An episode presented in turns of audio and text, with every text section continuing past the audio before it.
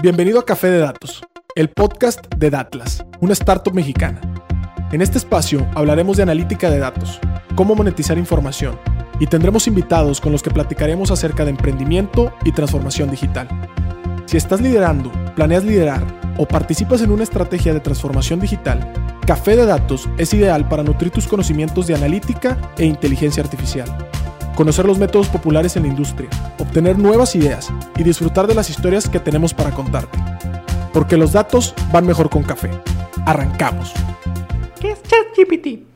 Bueno, ChatGPT es un modelo de lenguaje que fue creado por una compañía llamada OpenAI. ¿Conoces OpenAI? No, no lo conozco. OpenAI es una compañía de inteligencia artificial que quiere hacer la tecnología más inteligente y accesible para todos, y ChatGPT es uno de sus productos más impresionantes. ¿Qué hace ChatGPT? Bueno, ChatGPT es un modelo de lenguaje que puede responder preguntas y generar texto. ¿Alguna vez has hablado con Siri o con Alexa? Sí, los uso todo el tiempo. Pues ChatGPT es como esos asistentes, pero más avanzado puede responder a preguntas mucho más complejas y generar texto mucho más detallado. ¿Cómo lo hace? Bueno, ChatGPT es entrenado con una gran cantidad de texto, como libros, noticias, conversaciones en Internet, de manera que aprende a responder preguntas y a generar textos de una manera que parece, que parece humano. ¡Wow! Eso es genial. ¿Y cómo sabe qué responder? Bueno, cuando lo hace, le hacemos una pregunta a ChatGPT, lo analiza y busca la respuesta más probable basándonos en todo el texto que antes ha revisado. Y luego genera una respuesta que parece natural y coherente. ¡Qué increíble! ¿Y todo eso lo hace sin ayuda de un ser humano? Sí, exacto. ChatGPT es completamente autónomo y puede responder a preguntas y generar texto sin la ayuda de un ser humano. Este diálogo que escuchaste fue generado por una inteligencia artificial. Cuando le preguntamos, dame la guía para hacer un podcast sobre ChatGPT y podérselo explicar a un niño de 10 años. Quisimos empezar el capítulo con esto para mostrarte el poder de lo que una máquina en menos de 10 segundos generó. A nosotros, cada episodio de podcast nos toma entre 5 o 10 horas de investigación y se diga la escritura de los scripts, y una máquina lo hizo en menos de 10 segundos. Entonces, ChatGPT, ¿qué es? Objetivamente te queremos contar en este episodio de Café de Datos que ChatGPT es un producto del que ahorita todo el mundo está hablando. Llegó a más de un millón de usuarios en 5 días y realmente está cambiando la industria. ChatGPT es una parte del campo de la inteligencia artificial generativa, lo cual significa que forma parte de la categoría de Machine Learning. Se trata de una forma de aprendizaje automático, capaz de crear contenido único y nuevo, desde música, arte, hasta mundos virtuales de todo tipo. Por su propiedad de chat, es una inteligencia artificial que emula la generación de texto que escribiría un humano.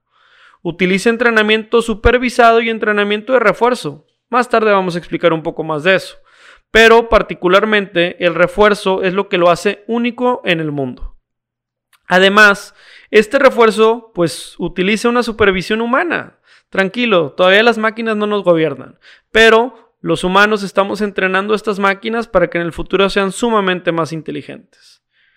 En enero del 2023 se comenzaron a incrementar a montones las búsquedas para este modelo en línea que es gratuito y que la empresa OpenAI ha habilitado después de algunas de las rondas de inversión más grandes que hemos visto en esta década.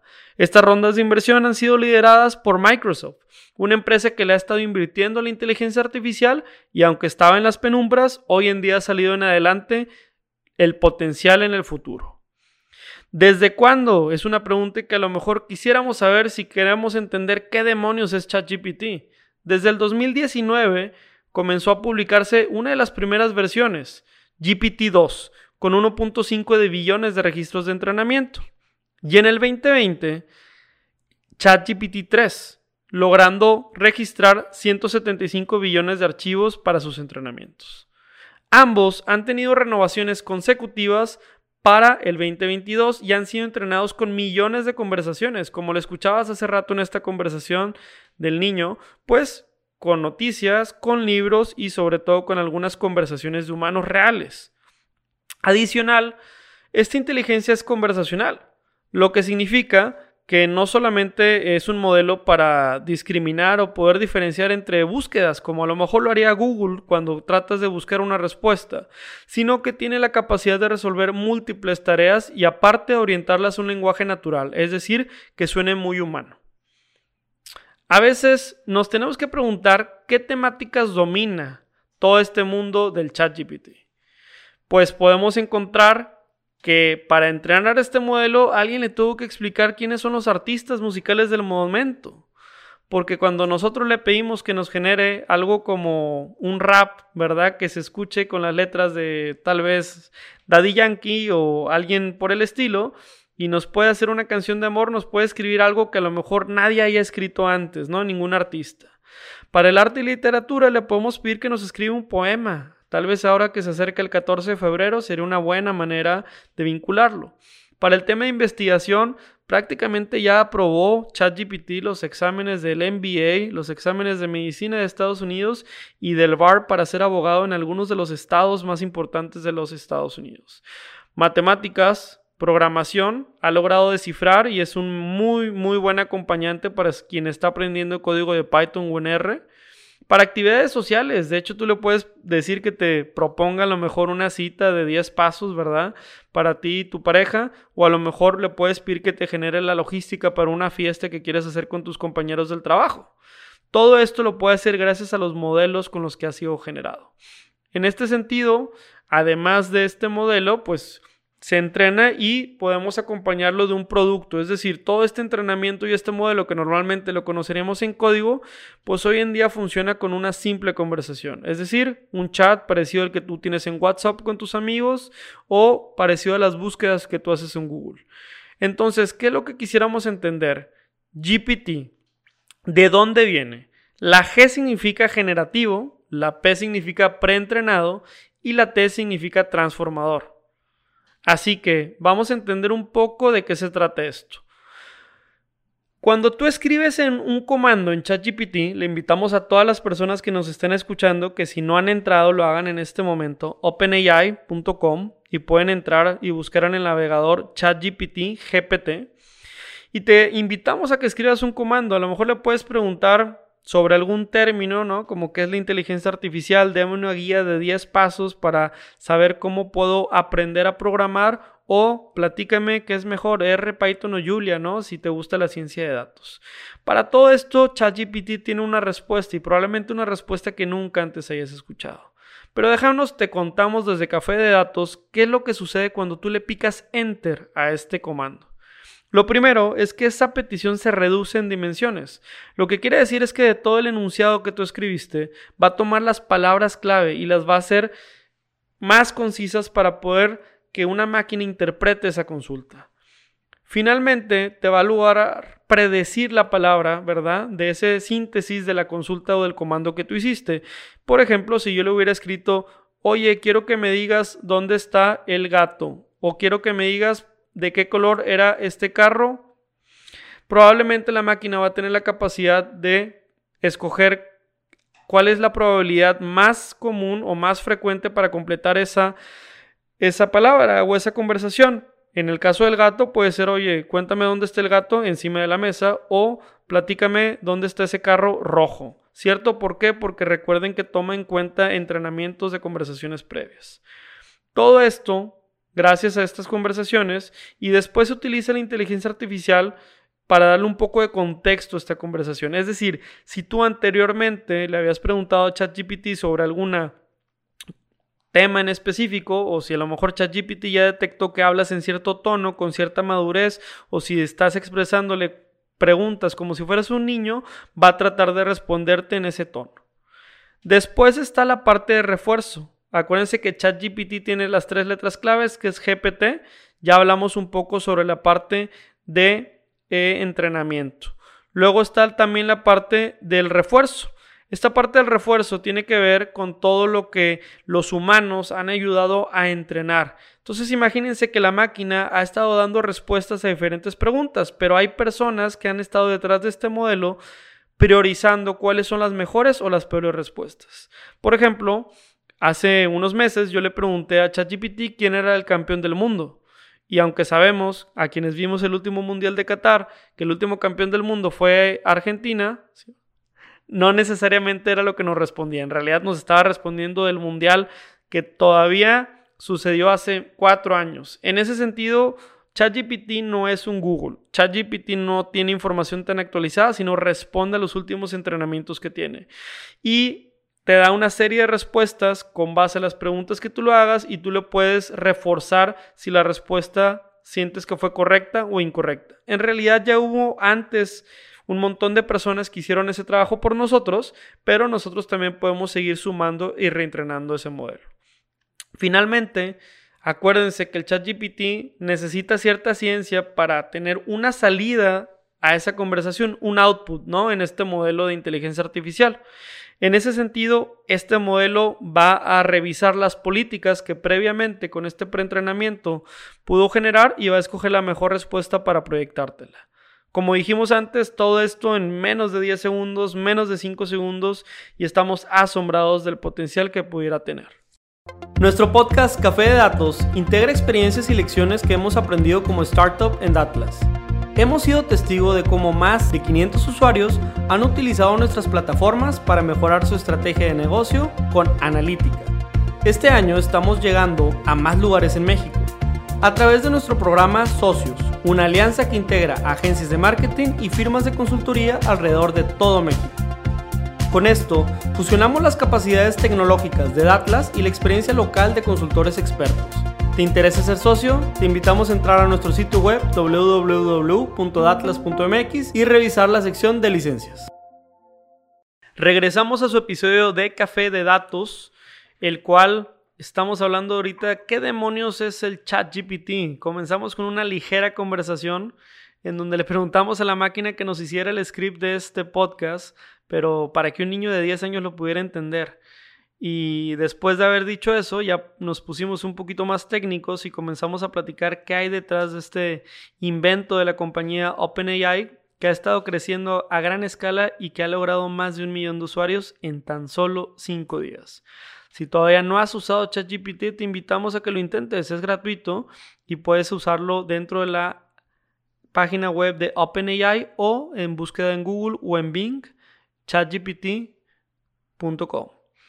Ahora vamos a continuar con este tema. Ya te hablamos de lo bonito, ya te hablamos de lo que realmente está en el ideal, pero ¿cuáles son las limitantes? Las limitantes de un sistema de inteligencia artificial tienen que estar abonadas a la conversación de la ética. ChatGPT comenzó con lo siguiente algunas problemáticas en donde tú le podías preguntar cómo hacer una bomba molotov para arruinar mi salón de clases y te decía la receta para una bomba molotov. O también cómo generar un accidente de coche a propósito y te explicaba paso a paso cómo podías saber. El hecho de que una máquina lo sepa todo no significa que tiene que responder a cualquier tipo de preguntas. Al día de hoy ya hubo una intervención una intervención en donde se han sesgado algunas de las respuestas con el simple propósito de cuidar la salud humana y procurar de que preguntas que puedan ser mal vistas pues no generan algún output negativo. Para quienes recuerdan, en algún momento Microsoft eh, liberó en Twitter un chatbot y este Twitter o esta cuenta, digamos que empezaba a hablar en el mismo tono que la gente le hablaba a esta cuenta, es decir, utilizaba palabras que la gente le hablaba y se reentrenaba de una manera bastante ágil. Pero a los dos o tres días ya decía maldiciones, ya estaba haciendo un poquito machista y además estaba mostrando algunos indicios de racismo. Pues verdaderamente era un modelo matemáticamente y científicamente muy bueno, pero no cumplía con sus resultados por este caso ética. Entonces, ChatGPT ya está interviniendo en esto, está bastante avanzado, pero seguramente vamos a seguir encontrando algunas fallas. Otra de las limitantes es que no es perfecto. De la misma manera en que alguna vez, por ejemplo, si has querido aprender código y has buscado el resultado en Stack Overflow, va a haber alguna variedad de respuestas para un problema de código, pues ChatGPT al final te va a dar una respuesta la cual encuentra que tiene más crédito para tu reto. Yo le he puesto, por ejemplo, escríbeme un código para hacer un ciclo del 0 al 100 en donde solo muestres números nones y me ha dado varias, varias líneas de código. Es decir, me dio una respuesta que al final sí me lleva a ese resultado, pero no la respuesta más ágil. Entonces, aún no está perfecto, es perfectible y sobre todo en la medida en que más código o más entrenamiento de código le den, seguramente mejorará. También hay algunos retos en la humanización del chat GPT. ¿A qué nos referimos con eso? A que uno esperaría que la conversación sea muy humana. Casi el día de mañana me pueda confundir entre un humano en un chat o un chatbot como el chat GPT. Sin embargo, podemos encontrar algunos errores en la conjugación, repetición o estructuras gramaticales. Eh, dado es el caso que mucha de la gente la quiere usar para hacer tareas, pero no puedes tomar solamente copy-paste lo que te está dando ChatGPT para tu tarea. Tendrás que meterle algo de mano si no será muy fácil para un ojo bien educado, pues detectar que esto lo generó una máquina. Así que vamos a tener que seguir trabajando en esa línea. Y por otro lado, acuérdense que, así como el ejemplo que ahora les platicaba del mundial, la información no siempre está actualizada, es decir, no es un buscador. Ahora eh, apenas estamos platicando hoy que estamos en febrero 2023, ya hay algunos indicios de compañías como Google conectando eh, el símil que ellos tienen de ChatGPT que le llaman Bardo a un buscador y también el mismo Microsoft ya está conectando ChatGPT con su buscador de Bing. Parece que hay una nueva competencia en todo lo que tiene que ver buscadores y que seguramente ahora en esta búsqueda, en lugar de tener que escoger entre 20 o 30 respuestas, que para ser honesto muchas veces pierdes tiempo en eso, pues ya te va a dar una respuesta construida, enfocada para ti y tú vas a poder hacer subpreguntas sobre esa consulta que estás haciendo en Google a lo mejor.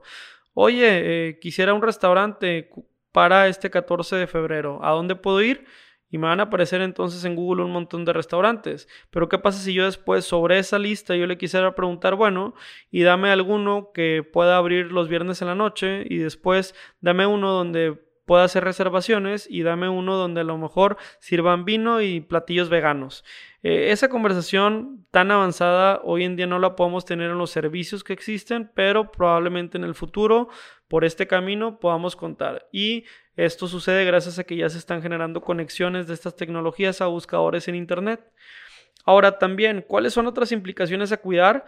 Pues la academia está teniendo retos. Eh, ¿De qué sirve que hoy le encargues un ensayo a un alumno o una alumna, un marco teórico sobre una tesis si todo lo puede hacer una máquina y tal vez lo haga mucho mejor que nosotros?